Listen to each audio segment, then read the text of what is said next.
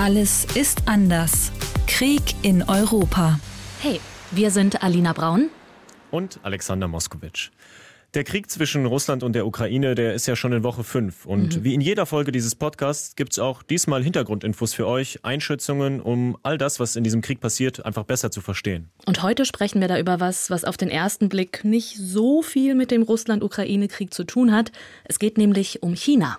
Genau, aber wir versprechen euch, der Blick nach Asien lohnt sich total, denn China spielt eine ganz wichtige Rolle, nicht nur für die ganze Welt, sondern auch ganz spezifisch für Russland. Und auch zwischen China und der Ukraine gibt es Verbindungen. Wir schauen uns deshalb heute an, wie sich China in diesem Krieg positioniert und wie in China selbst darüber berichtet wird. Und wir versuchen bei all dem eine entscheidende Frage zu beantworten. Hätte China die Macht, diesen Krieg zu beenden? Wir freuen uns, dass ihr zuhört. Und bevor wir eintauchen, stellen wir uns noch mal ganz kurz vor. Wir sind beide Journalisten beim SWR und wenn ihr diesen Podcast regelmäßig hört, dann wisst ihr wahrscheinlich auch schon, dass Alex und ich beide russische Wurzeln haben. Mit China habe ich persönlich bisher aber wenig Berührungspunkte gehabt. Bei dir, Alex, ist es anders. Du warst zumindest schon mal da, ne? Ja, genau, Lina. Ich hatte das Glück, mal rund einen Monat in China zu verbringen, bin da ein bisschen rumgereist und ich war ehrlich gesagt erstaunt, dass ich dort relativ viele Russen getroffen habe. Die mhm. haben da zum Beispiel Chinesisch gelernt oder gearbeitet. Man vergisst ja manchmal, wie nah vor allem der östliche Teil von Russland zu China ist. Ich habe das nochmal bei Google Maps gecheckt. Die haben ja eine Landgrenze sogar. Das ist total absurd irgendwie, wenn man sich das vorstellt. Ja. Und ich erinnere mich, als ich in China war, da war gerade Fußball-WM in Russland und ich war in Nanjing und wir haben dort mit vielen Chinesen gemeinsam das Eröffnungsspiel geschaut. Und als Putin da seine Eröffnungsrede vor dem Anstoß gehalten hat, da haben die Leute in dieser Bar richtig gejubelt, Ach, Putins Namen gerufen. Mhm. Ja, ich war wirklich erstaunt. Also zwischen Russland und China gibt es anscheinend wirklich eine besondere Beziehung. Ja, und das haben wir auch bei unserer Recherche für den Podcast schnell gemerkt. Wir sind dann nämlich auf ein interessantes Video gestoßen. Also das, was ihr hier hört, ist Lu Yuguang vom chinesischen Sender Phoenix TV, der hier aus der umkämpften Stadt Mariupol berichtet und erst anscheinend der einzige ausländische Journalist, der bei den russischen Truppen embedded ist, also der sozusagen integriert ist und mit ihnen mitfahren darf, also richtig nah dran ist und das eben nicht nur physisch, sondern auch wirklich journalistisch. Also da fehlt total die journalistische Distanz, wie ich finde. Und ja, die wird man ja eigentlich von einem Korrespondenten erwarten. Ja, man merkt das auch total bei einem Interview, das wir gefunden haben, da fragt er einen russischen Soldaten, so in ziemlich gutem Russisch, by the way, ob er denn keine Angst hätte zu kämpfen. Не боишься? Нет. Почему? Восемь лет уже прошло. Молодец. Also der Soldat sagt dann ja, äh, nee, wir kämpfen ja schon seit acht Jahren, ich habe keine Angst. Und dann sagt der chinesische Journalist, Maladiez. Also das heißt so viel wie gut gemacht. Ja, ja. Und dann habe ich mir gedacht, okay, ein chinesischer Journalist lobt also einen russischen Soldaten. Das fand ich erstmal irgendwie sehr befremdlich. Aber es ergibt in diesem Kontext ja schon Sinn, denn in einem Interview mit einer russischen Nachrichtenagentur, was wir noch gefunden haben, da hat der Journalist aus China erzählt, dass er Russlands sogenannte Militäroperation voll unterstütze. Und dazu muss man auch sagen, dieser Sender Phoenix TV, das ist ein chinesischer Sender, der in Asien, aber auch in Europa sendet. Und nach allem, was wir so rausgefunden haben, ist er teilweise in staatlichem Besitz, also definitiv nicht unabhängig. Ja, der chinesische Journalist ergreift also ganz klar Partei, stellt sich auf eine Seite mit den russischen Truppen und ist für den Krieg. Und das ist ja auch das, was wir beide, Alina, auch aus den russischen Staatsmedien kennen. Ne? Mhm. Also da sieht man auch immer Reporter an der Front zusammen mit den russischen Truppen. Und über diese chinesische Berichterstattung zum Russland-Ukraine-Krieg haben wir mit dem ARD-Korrespondenten Benjamin Eisel gesprochen, der in Beijing lebt.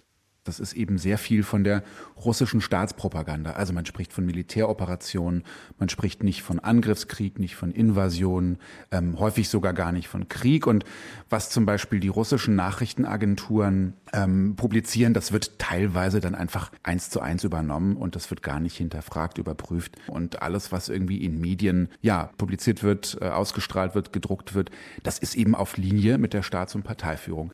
Ja, die meisten von euch wissen es bestimmt schon. Sowas wie Pressefreiheit, das ist einfach nicht in China. Das Nein. gibt's da nicht.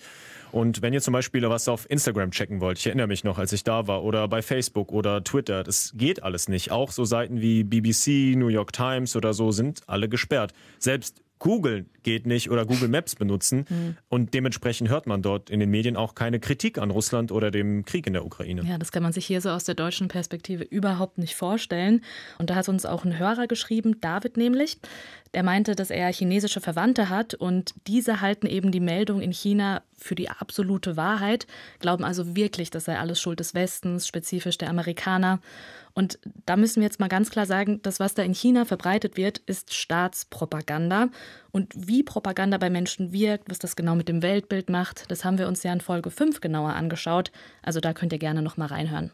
Ja, und trotz dieser krassen Staatspropaganda in China, hat uns Benjamin erzählt, gibt es da so einen leichten Wandel anscheinend aktuell. So langsam kommt da auch in den Medien sowas wie Empathie für die Ukrainer auf, hat er mhm. gemeint. Da sieht man dann zum Beispiel im Fernsehen jetzt auch Bilder von ukrainischen Flüchtlingen. Und Benjamin hat auch gesagt, dass da er jetzt immer wieder mitbekommt, dass es einigen Chinesen auch leid tut, was den Ukrainern passiert. Mhm.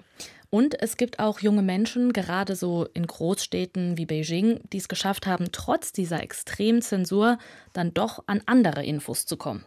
Sie nutzen VPNs, virtuelle private Netzwerke, mit denen man die Zensur umgehen kann. Dann kann man zum Beispiel Instagram nutzen oder Twitter und äh, eben auch Nachrichtenseiten lesen. Das machen viele junge Leute, weil auch viele junge Leute äh, gerade in großen Städten auch mal im Ausland gelebt haben oder weil sie Freunde haben, die äh, aus dem Ausland kommen und um mit denen zu kommunizieren, sie eben diese VPNs brauchen und dadurch auch ja ausländische Medien vielleicht konsumieren und dann eben doch ein anderes Bild haben. Ich glaube aber, dass es bei der Mehrheit der Menschen, bei der allergrößten Mehrheit, äh, ja, diese Kritik nicht zu finden ist. Ja, eine Minderheit also, die den Krieg tatsächlich als Krieg sieht und das dann eben auch kritisch. Aber diese Minderheit, das hat uns ARD-Korrespondent Benjamin auch gesagt, die geht eben jetzt nicht laut demonstrierend auf die Straße, sondern behält es lieber für sich. Und das ist ja auch total nachvollziehbar, denn im Prinzip jeder, der auf die Straße geht und gegen die Regierung demonstriert, der wird dort direkt von der Polizei einkassiert. Ja, und die Chinesen, die dann diese staatliche Zensur mit dem VPN umgehen, die haben dann zumindest die Möglichkeit, auch sich Videos irgendwie auf YouTube zum Beispiel anzuschauen. Ja. Und da findet man auch den Chinesen Wang Jixian, der lebt nämlich in Odessa und arbeitet dort als Programmierer für eine US-Softwarefirma. Und ja, der ist mittlerweile ziemlich bekannt geworden seit dem Kriegsausbruch. Der hat über 88.000 Follower und der postet immer Videos wirklich mitten aus dem Kriegsgebiet. Ja, ganz genau. Und anders als eben im staatlichen chinesischen Fernsehen gibt es bei ihm klare Kritik am Krieg an sich und auch an Russland.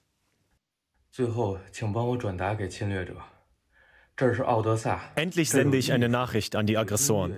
Das ist Odessa. Hier ist Musik, Kunst, Ballett und Märkte. Hier sind keine Militärgebäude. Warum wollt ihr hier attackieren? Ist es einfach, weil ihr, wann immer ihr was haben wollt, es euch einfach nehmt? Ist das eure Gerechtigkeit, eure Logik und eure sogenannte Militäroperation? Beschreibt ihr mit diesem Wort etwa Diebe?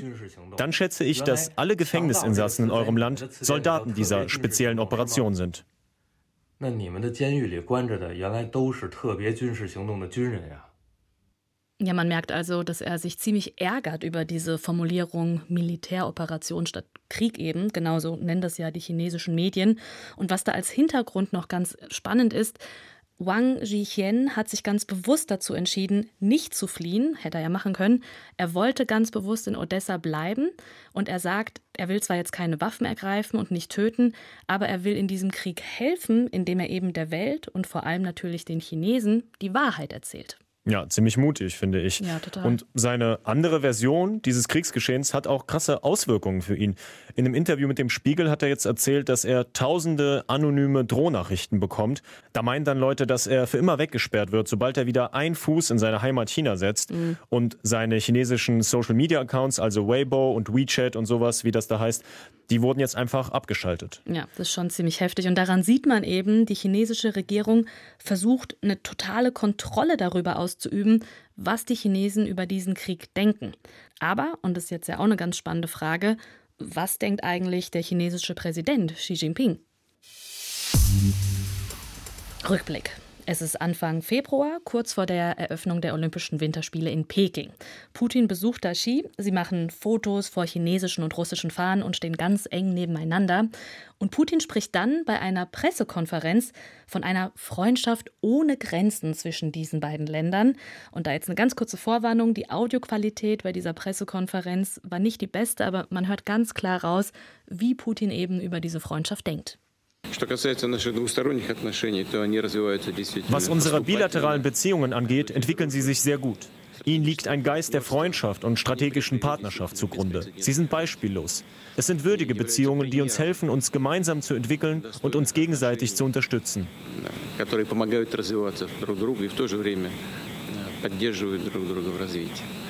Ja, und kurz nach den Spielen hat Russland ja die Ukraine überfallen. Und wenn Xi und Putin so gute Freunde sind, dann fragt man sich natürlich, hat Xi vielleicht von Putins Plänen gewusst? Die USA jedenfalls, die haben eine ganz klare Meinung dazu. We believe that China, in fact, was aware uh, before the invasion took place that uh, Vladimir Putin was planning something. They may not have understood the full extent of it because uh, it's it's very possible that Putin lied to them the same way that he li lied to Europeans and others. Ja, das war Jake Sullivan, der nationale Sicherheitsberater des US-Präsidenten Joe Biden. Und er hat bei CNN gesagt, dass sie glauben, China wusste schon vor Putins Invasion, dass er etwas geplant hat. Mhm. Und wenn sie sich vielleicht auch nicht über das ganze Ausmaß bewusst gewesen sind, Putin habe sie angelogen, genau wie er Europa und andere angelogen haben soll. Ja, und unser ARD-Kollege in China, Benjamin, hat gesagt, dass er da ganz viel mit Kollegen und Freunden beim Essen oder so drüber diskutiert hat. Also das ist dort schon ein großes Gesprächsthema, inwiefern China wirklich Bescheid wusste. Und die Meinungen sind total gespalten. Und die, die dann sagen, ja, Xi wusste auf jeden Fall Bescheid, die sagen dann aber auch, dass er eben dachte, das wird bestimmt eine Sache von ein paar Tagen, also wie so ein Blitzkrieg. Und das ist es ja jetzt offensichtlich nicht. Und was auch ganz interessant ist, es wird wohl in China auch darüber spekuliert, ob Xi Putin darum gebeten habe, noch das Ende der Olympischen Winterspiele abzuwarten, weil direkt danach ging es ja los. Also da ist für viele dieses Timing schon ein bisschen suspekt. Ja, total. Aber wenn wir jetzt dran denken, okay, der Krieg ging los, die meisten Länder haben sich ja auf die Seite der Ukraine gestellt, ne? aber China eben nicht. Zum Beispiel bei der UN da gab es mehrere Abstimmungen, ob man Russlands Handeln in der Ukraine verurteilt. Resolution nennt sich das, habt ihr vielleicht schon mal gelesen. Und China hat sich bei diesen Abstimmungen mit wenigen anderen Ländern enthalten. Mhm. Also da hat China kein klares Zeichen gegen den Krieg gesendet, aber eben auch nicht offiziell gesagt, dass es den Krieg unterstützen würde. Die chinesische Staatsführung nennt sich selbst ähm, neutral. Und warum das so ist, das haben wir unseren ARD-Kollegen Benjamin gefragt. China versucht zweigleisig zu fahren. Also auf der einen Seite hat man diese strategische Partnerschaft mit Russland, die Freundschaft zwischen Xi Jinping und Wladimir Putin. Die beiden, was sie verbindet, ist, man hat ja einen gemeinsamen Feind. Man hat die USA, man hat die NATO und äh, man hat die demokratischen Staaten und die hat man quasi als Gegner auserkoren. Auf der anderen Seite ist aber China auch abhängig von den USA und von der EU, denn China verkauft sehr viele Sachen, produziert sehr viele Sachen und die meisten dieser Dinge, die werden in die EU und in die USA verkauft. Und deswegen stellt man sich jetzt auch nicht komplett hinter die Invasion in der Ukraine und sagt, es ist toll, was ihr da macht, Russland, weil man eben ja die USA und die EU bei Laune halten will, weil man da eben weiter Dinge hinverkaufen will. Das klingt irgendwie für mich erstmal so ein bisschen verwirrend. Also Xi und Putin machen einen auf Best Buddies, ja, mhm. stellen sich vor die Kamera ganz eng nebeneinander und erzählen von der super Freundschaft. Aber so richtig hinter Russland stellen will man sich dann nicht. Mhm. Und um das zu verstehen, haben wir deswegen noch einen China-Experten gefragt, Finn Meyer Kuckuck. Der hat lange in China gelebt, ist studierter Sinologe, also hat sich damit in der Uni auch auseinandergesetzt. Ein richtiger China Pro und mittlerweile Redaktionsleiter bei dem Newsletter China Table. Und er erklärt den Ursprung dieses Schlingerkurses von China, anders kann man es ja nicht nennen. Ja. Der erklärt das so. China hat eine wahnsinnige Allergie dagegen, nach der Pfeife der westlichen Länder zu tanzen. Und das Ergebnis ist ein wahnsinniges Rumgeeiere.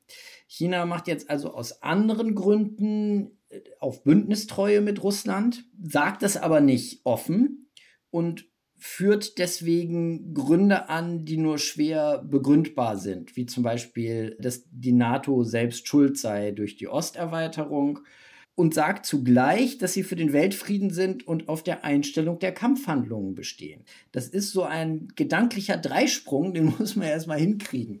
Ja, also schon verwirrend auf jeden Fall. Mhm. Man kann da vielleicht sagen, dass die wirtschaftlichen Interessen mit dem ideologischen Weltbild nicht so richtig zusammengehen. China will es aber jedem recht machen und daraus dann natürlich Profit schlagen, so mal ja ganz laienhaft formuliert von mir.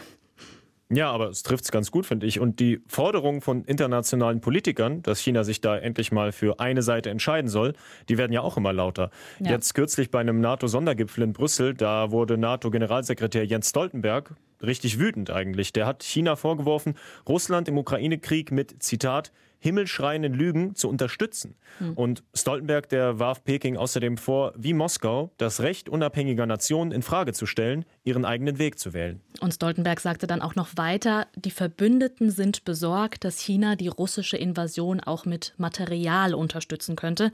Also da spielt er auf Waffenlieferungen an. Da wird ja schon seit Tagen drüber diskutiert.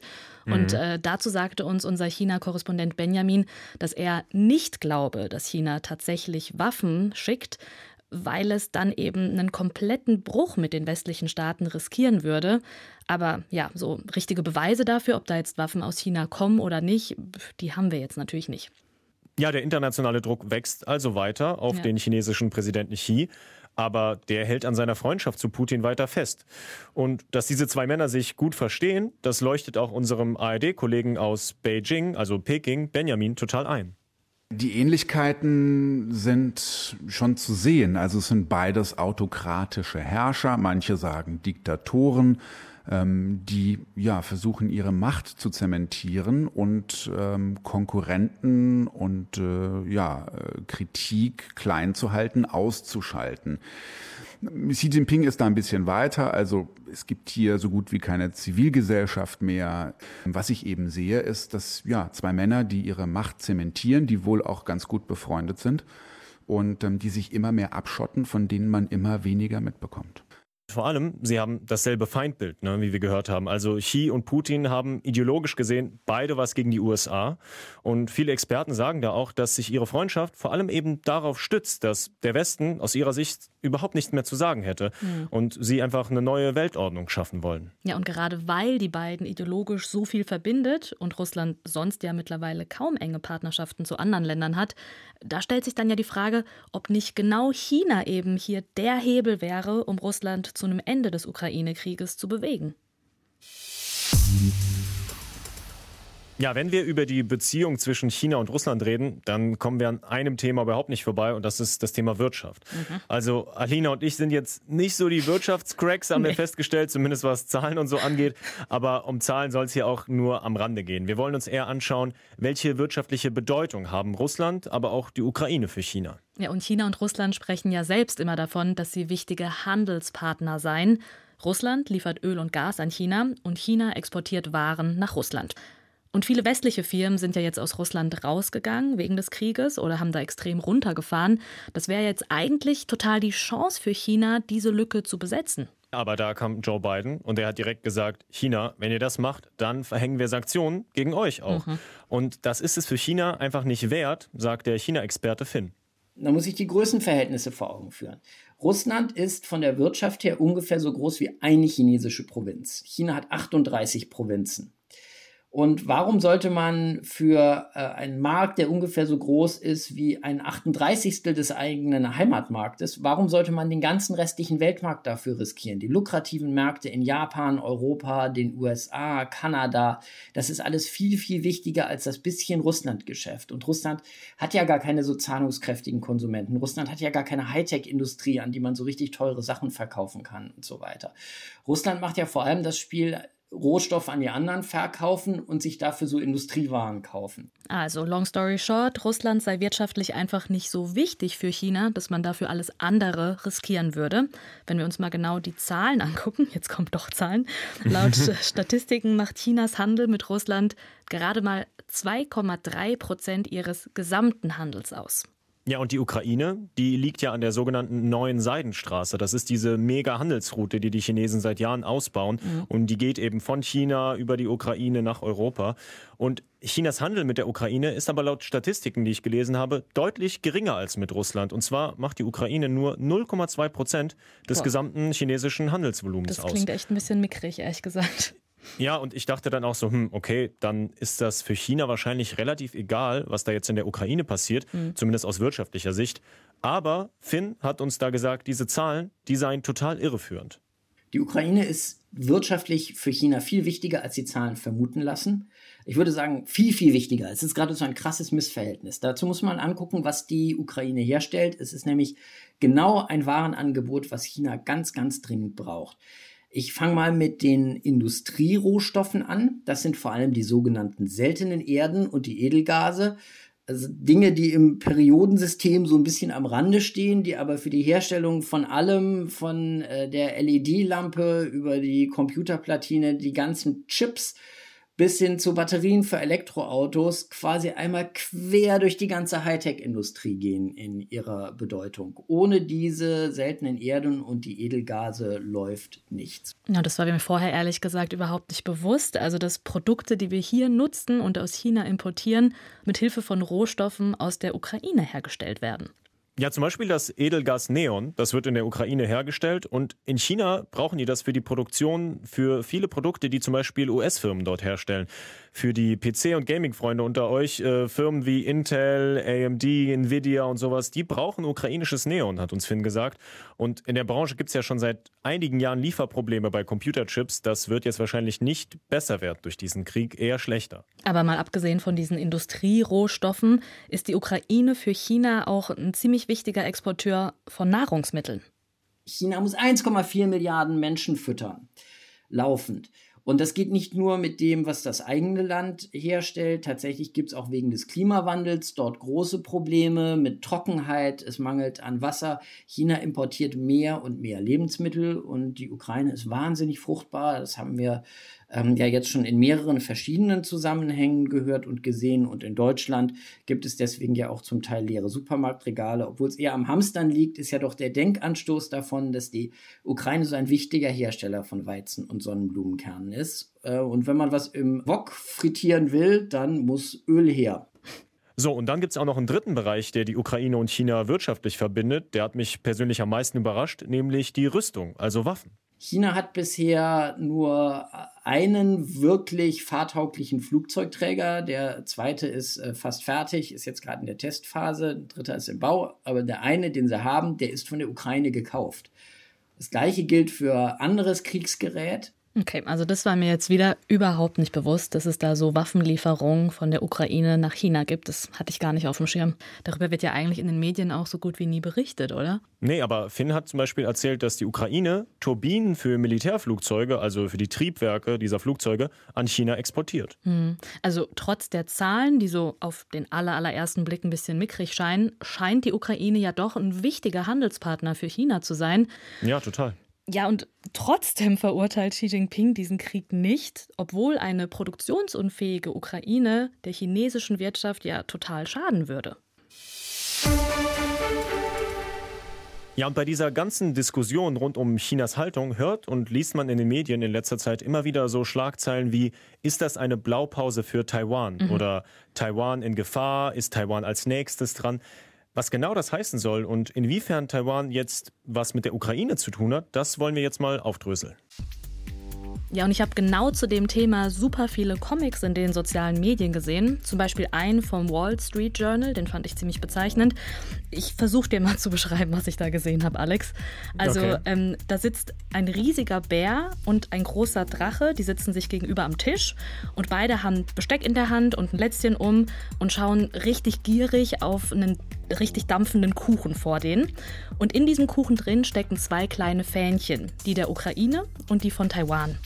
Und du kannst dir wahrscheinlich schon denken, der Bär steht für Russland. Ja, klar. Und äh, der Drache soll dann China symbolisieren. Also diese beiden Riesen, wie es der Comic darstellt, wollen sozusagen die Ukraine und Taiwan gemeinsam verschlingen.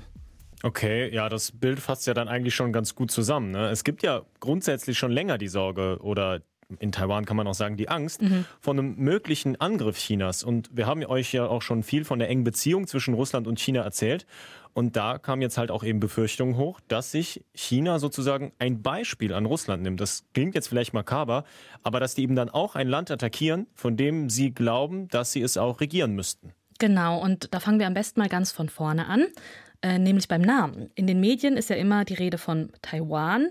Taiwan selbst nennt sich aber Republik China. Nicht zu verwechseln mit Festland China, das ja Volksrepublik China heißt. Ja, und seit 1949 sieht der Inselstaat Taiwan sich also als selbstständig, als souveränen Staat. Ja. Und die Volksrepublik China, die sieht das halt ganz anders. Aus Pekings Sicht ist Taiwan seit 1949 eben eine ja, sogenannte abtrünnige Provinz. Und Xi Jinping, der sagt auch immer wieder, dass er eine Wiedervereinigung anstrebt. Mhm. Und hier befürchten eben einige Experten, dass diese Wiedervereinigung ja mit Gewalt über einen militärischen Einmarsch passieren könnte. Ihr seht schon, da kommen jetzt einige Parallelen, die man im Ukraine-Krieg auch sehen kann. Die Sache ist aber, und das ist jetzt ganz wichtig zu erklären, dass der Großteil der Weltgemeinschaft Taiwan nicht als eigenen Staat anerkennt. Also ja, genau. das ist ja natürlich anders bei der Ukraine, die werden als eigener Staat anerkannt. Und bei Taiwan geht es nicht darum, dass grundsätzlich das Land nicht als solches akzeptiert wird. Das Ganze hat ähm, diplomatische Gründe. Der Hintergrund ist das sogenannte Ein-China-Prinzip. Da habt ihr vielleicht schon mal von gehört. Das bedeutet, dass es für die Kommunistische Partei Chinas eben nur ein einziges China gibt, inklusive Taiwan eben, aber auch inklusive Hongkong oder Macau. Und dieses Ein-China-Prinzip ist Voraussetzung für diplomatische Beziehungen. Ja, also wenn man das jetzt mal so runterbricht, ne, dann heißt das, die Volksrepublik China sagt allen Ländern der Welt, ihr müsst erstmal anerkennen, dass es nur dieses eine China gibt. Erst dann sind wir bereit für diplomatische Beziehungen. Und das schließt ja dann automatisch Taiwan aus, aus der internationalen Diplomatie. Ja, und super viele Länder würden wahrscheinlich gerne diplomatische Beziehungen mit Taiwan haben, aber halten sich da zurück, weil sie sich eben nicht mit China verscherzen wollen. Und was ganz wichtig da noch zu sagen ist, ähm, Taiwan ist, ganz anders als China, eine demokratisch regierte Insel. Und was ich auch ganz wichtig finde, dieser Inselstaat, der ungefähr so groß ist wie die Niederlande, der ist super weit entwickelt. Also ein richtig moderner Industriestandort mit wichtigen internationalen wirtschaftlichen Beziehungen. Ja, und dieser moderne demokratische Inselstaat Taiwan, der hat jetzt eben Angst vor einem Angriff von China. Und mhm. das zeigt sich auch militärisch in Taiwan. Die haben vor kurzem jetzt auch im Januar zum Beispiel Militärübungen gemacht. Äh, die haben Häuserkämpfe nachgestellt. Und vor einer Woche haben taiwanische Truppen auch eine Militärübung mit scharfer Munition durchgeführt zum Beispiel. Mhm. Und zwar auf der Insel Dongyin. Die gehört zu Taiwan und die liegt nur 16 Kilometer vor Festlandchina. Mhm. Und dazu muss man dann auch sagen, dass chinesische Kampfjets immer wieder in den taiwanischen Luft Luftraum eindringen. Also jetzt beispielsweise im Oktober, da waren das mal 38 Kampfjets an einem Tag. Und das hat die Regierung in Taiwan dann als ähm, militärische Aggression verstanden. Also da wird es echt so als Drohgebärde gesehen. Ja, und in Taiwan wird auch darüber diskutiert jetzt, ob man die Wehrpflicht nicht verlängern soll, um mhm. im Ernstfall eben mehr Soldaten zu haben. Ist ja auch ein klares Zeichen dafür, dass da jetzt die Alarmsirenen an sind. Voll, ja, die sind am Schrillen und das hört man dann auch in den Aussagen der Präsidentin Taiwans, Tsai Ing-wen heißt sie. Sie war in voller Militärmontur bei so einer Militärübung, also hatte echt so einen Helm an, eine schusssichere Weste und da sagte sie Folgendes. The situation in Ukraine has once again proven that national security relies not only on assistance from the international community, but also on a unified citizenry. This training is undertaken not only to protect and defend the nation, but also to consolidate a unified front. Das war jetzt eine englische Vertonung von Kollegen der Deutschen Welle. Also Tsai Ing-wen, die Präsidentin Taiwans, sagte, dass die Situation in der Ukraine gezeigt hat, dass die nationale Sicherheit nicht nur von internationaler Unterstützung abhängt, sondern auch von einer vereinten Bevölkerung. Und sie sagt dann noch, dass durch dieses Training, bei dem sie gerade ist, eine vereinte Front geschaffen werden soll. Ja, also die Präsidentin von Taiwan selbst spricht da ganz klar davon, dass ihre Nation Lehren aus dem Ukraine-Krieg zieht. Mhm. Und da ist die große Frage jetzt natürlich, wie wahrscheinlich ist es denn, dass China das wirklich macht, also dass sie nach Taiwan greifen? Genau das haben wir Finn Meyer-Kuckuck als China-Kenner gefragt. Xi Jinping hat sich überlegt, wenn die Russen es schaffen, innerhalb von kurzer Zeit die Ukraine einzunehmen und der Westen nichts macht, dann würde er das als Aufforderung verstanden haben, auch nach Taiwan zu greifen und so ein Manöver zu wiederholen. Jetzt ist es ja anders gekommen. Die Sanktionen reichen sehr weit, viel weiter als Putin, aber auch wahrscheinlich Xi sich das vorgestellt haben. Und das könnte jetzt doch ein bisschen abschreckend wirken für den Griff nach Taiwan. Es gibt wie immer wilde Gerüchte, dass jetzt während die Amerikaner mit der einen Krise beschäftigt sind, China die Gelegenheit nutzen will, um äh, quasi im Windschatten der Angelegenheit sich Taiwan zu schnappen. Unterm Strich sieht es aber sehr unwahrscheinlich aus, weil China wahnsinnig viel zu verlieren hätte, wenn es tatsächlich solche Sanktionen gegen das äh, eigene Land gäbe. Okay, das klingt ja eher nach Entwarnung. Und genau das hat uns auch unser Kollege Benjamin in Beijing gesagt, ähm, dass er glaubt, China werde definitiv noch ein paar Jahre abwarten vor so einer möglichen Invasion. Xi Jinping will da erstmal ganz genau beobachten, was in der Ukraine passiert und eben daraus lernen. Und er meinte, China würde auch abwarten, weil dieser Riesennation ganz einfach die Zeit in die Hände spielt. Also wenn die Wirtschaft dort weiterhin so wächst, wie sie es ja gerade tut, dann könnte man das Militär weiter ausbauen und erst dann eben diese Wiedervereinigung mit Taiwan, wie Xi Jinping das nennt, ähm, tatsächlich angehen. Und ja, wir können auf jeden Fall nur hoffen, dass uns in ein paar Jahren dann nicht der nächste Krieg bevorsteht. Also es wird klar, China ist zwar nicht direkt beteiligt im Russland-Ukraine-Krieg, aber trotzdem ein extrem wichtiger Akteur. Mhm. Und zwar mit ja, sehr viel Macht, muss man sagen, vor allem was die Wirtschaft angeht. Wir haben ja auch gehört, China hat bisher nichts dafür getan, um den Krieg zu beenden. Denn dafür scheint die Abneigung den USA gegenüber einfach viel zu groß zu sein, als dass man ihnen und dem Westen da an die Seite springen würde. Ja, aber die Frage ist ja, könnte China diesen Krieg überhaupt beenden? Und auch das haben wir den China-Experten Finn gefragt. Und da hatte er eine sehr klare Meinung. Ja, China könnte den Krieg beenden. Nein, China hat kein Interesse daran, weil es ja den Westen schwächen will und deswegen vor allem jetzt auch so ein bisschen daran interessiert ist, dass dieser Unfrieden erhalten bleibt. Also wenn China sagen würde, Russland, wir handeln nicht mehr mit dir, dann hätte Russland einfach gar nichts mehr, hat uns Finn gesagt. Weil Russland hängt wirtschaftlich sehr stark von China ab und China hingegen, wie wir gehört haben, die könnten im Zweifel auf den Handel mit Russland verzichten, aber niemals auf den mit dem Westen. Ja, ganz genau. Und deshalb fahren sie eben weiter zweigleisig sozusagen. So hat es ja ARD-Korrespondent Benjamin beschrieben. Ideologisch also an der Seite von Russland, wirtschaftlich aber an der Seite der Europäischen Union und der USA. Ja, China will sich da einfach mit niemandem verscherzen. China bleibt sozusagen neutral, aber so nennen sie es zumindest. Mhm. Man könnte auch sagen, finde ich, sie handeln ausschließlich in ihrem eigenen Interesse, ja? obwohl China mit einem Move den Krieg vielleicht sofort beenden könnte, meinte Finn. Wenn Xi Jinping bei Wladimir Putin anruft, ein paar Drohungen damit verbindet und sagt, dieser Krieg endet sofort, wir stehen da an der Seite der Amerikaner, dann wäre Putin quasi seines letzten Hintertürchens beraubt, was ihn noch aus diesen Sanktionen rausführt. Und dann blieb ihm eigentlich wenig anderes übrig, als einen gesichtswahrenden Ausweg zu suchen. Vielleicht auf eins der, der Verhandlungsangebote ernsthaft einzugehen, die die Ukraine jetzt ja auch gemacht hat und das dann dem eigenen Volk als großen Sieg zu verkaufen.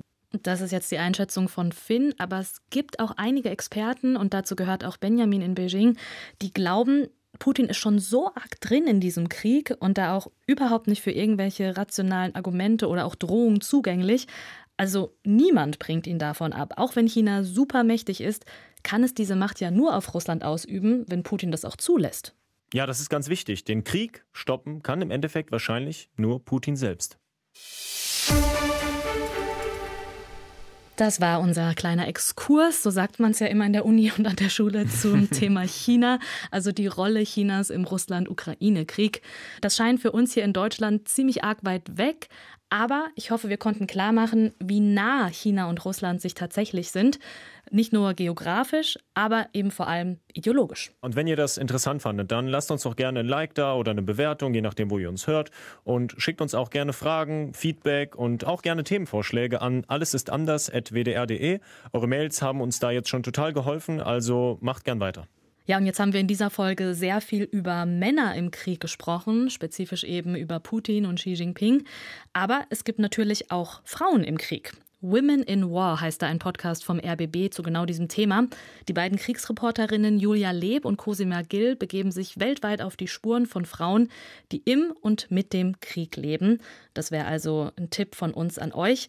In der ersten Folge, die gestern rauskam, geht es um den Krieg in der Ukraine. Hört also gern rein, wenn euch das interessiert. Ja, und weiter geht's hier im Podcast dann nächste Woche mit einer Folge, da können wir euch schon das Thema verraten. Die geht so ein bisschen in die Richtung True Crime Geschichten.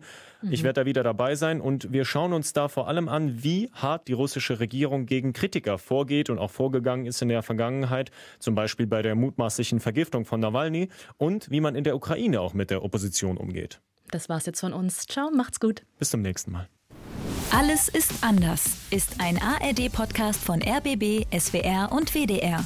Alle Folgen und weitere Podcasts gibt's in der ARD Audiothek.